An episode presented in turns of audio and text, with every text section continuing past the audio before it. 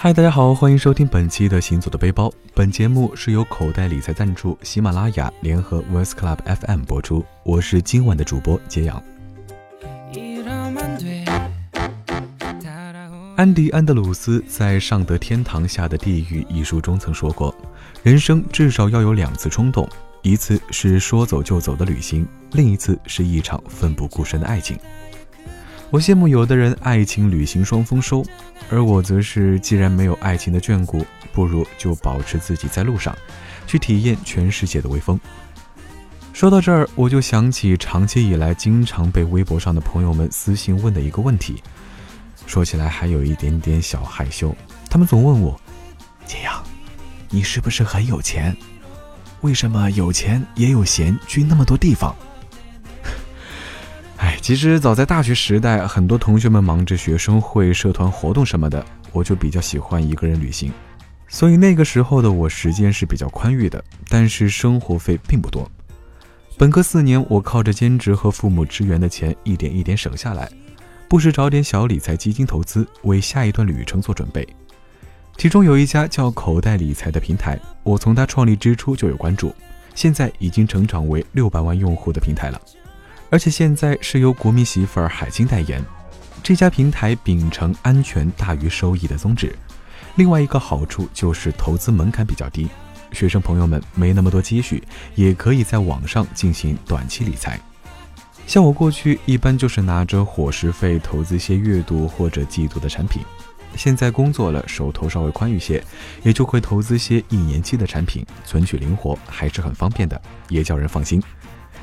那有了资金的准备呢，去远一点的地方也就有了底气。本期我要带大家领略的就是伊斯坦布尔风光。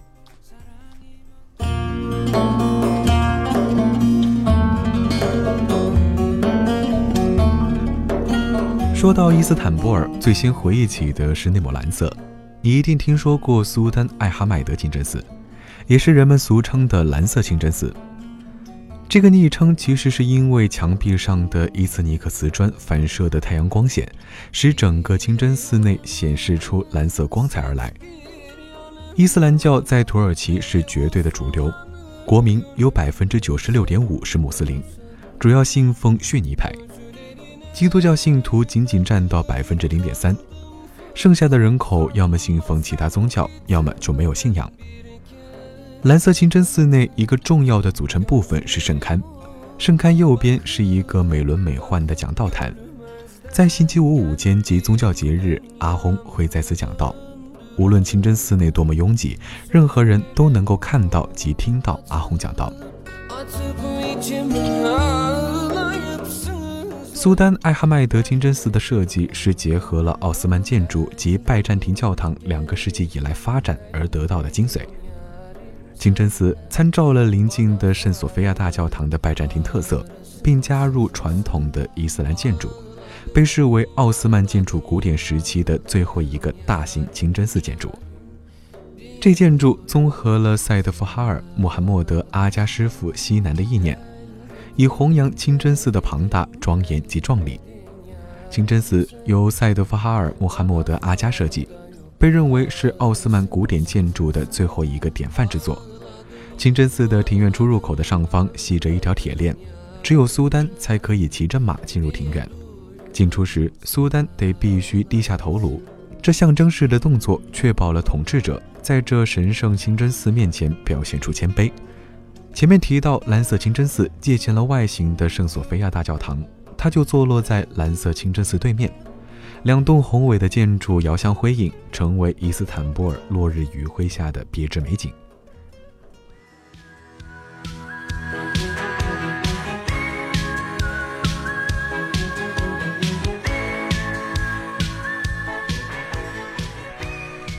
圣索菲亚大教堂现在被称为阿亚索菲亚博物馆，有近一千五百年的历史了，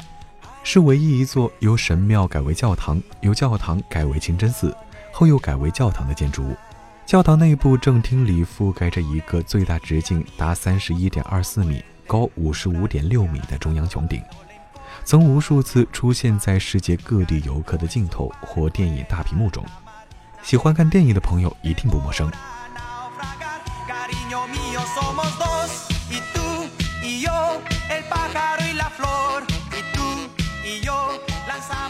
圆顶下有着连绵的拱廊，其下方的四十个拱形窗户引进光线，使室内呈现令人着迷的色彩。教堂内的马赛克壁画更是不可错过的亮点。这些马赛克描绘了圣母玛利亚、耶稣、圣人、帝王及皇后，还有其他纯粹装饰性的几何马赛克，布置得相当华丽。索菲亚大教堂由三六零年落成。直至一四五三年期间，都是君士坦丁堡的大教堂。奥斯曼土耳其人在一四五三年征服君士坦丁堡，苏丹穆罕默德二世下令将大教堂转变为清真寺，还将钟灵、祭坛、圣章、祭典用的器皿移去，用灰泥覆盖基督教镶嵌画。日后又逐渐加上了一些伊斯兰建筑，如米哈拉布、明拜尔及外面的四座教拜楼。随着土耳其共和国的建立，1934年，该教堂失去了其宗教意义。1935年2月1日，这座见证了数个帝国兴盛衰亡的建筑，以博物馆的身份重新对世人开放。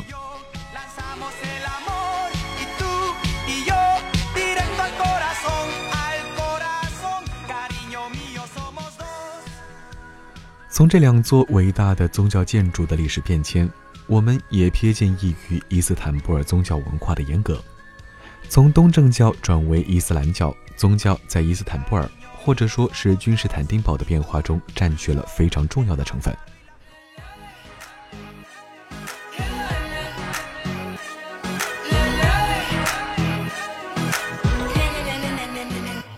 然而特别的是，经过了几百年的变革和洗礼。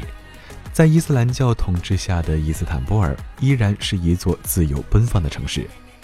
很少会在街头看到女子包头巾、蒙面纱。在这座城市中，你可以感受到来自人性的热情，也可以感受到源于宗教的克己。这不是矛盾，而是一种历史的沉淀。